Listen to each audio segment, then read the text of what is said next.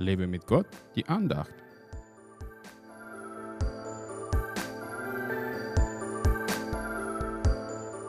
So tut nun Buße und bekehrt euch, dass eure Sünden ausgetilgt werden, damit Zeiten der Erquickung vom Angesicht des Herrn kommen. Apostelgeschichte 3, Vers 19. Wie kann ein Mensch Buße tun und sich bekehren? Zuerst braucht er den Heiligen Geist, der ihn überführt und ihm seine Sünde zeigt, denn einfach so können die meisten Menschen ihre Sündhaftigkeit nicht erkennen und sie denken, dass sie gut sind.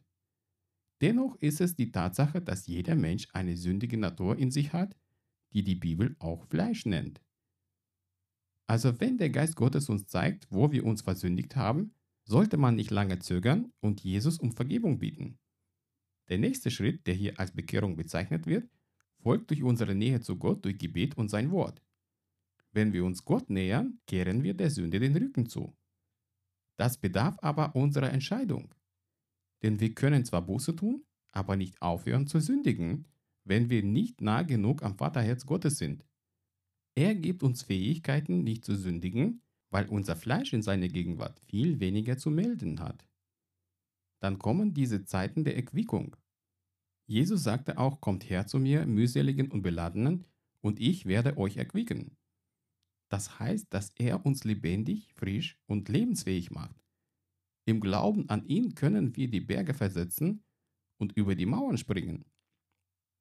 Die echte Bekehrung von der Sünde zur Nähe Gottes kostet uns möglicherweise die Bequemlichkeit, den falschen Genuss und andere scheinbar normale Dinge des Lebens.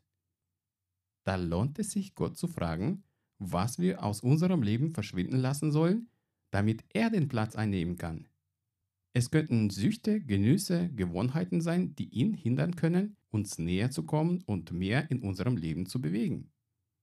Prüfe dein Herz, ob da wirklich alles im Reinen ist. Wenn nicht, tue Buße und kehre der Sünde den Rücken zu. Sei näher zum Vater. Gott segne dich.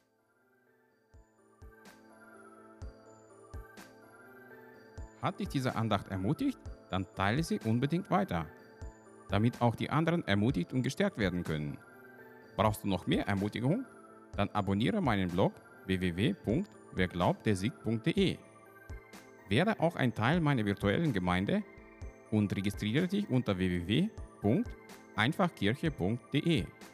Ich freue mich auf dich.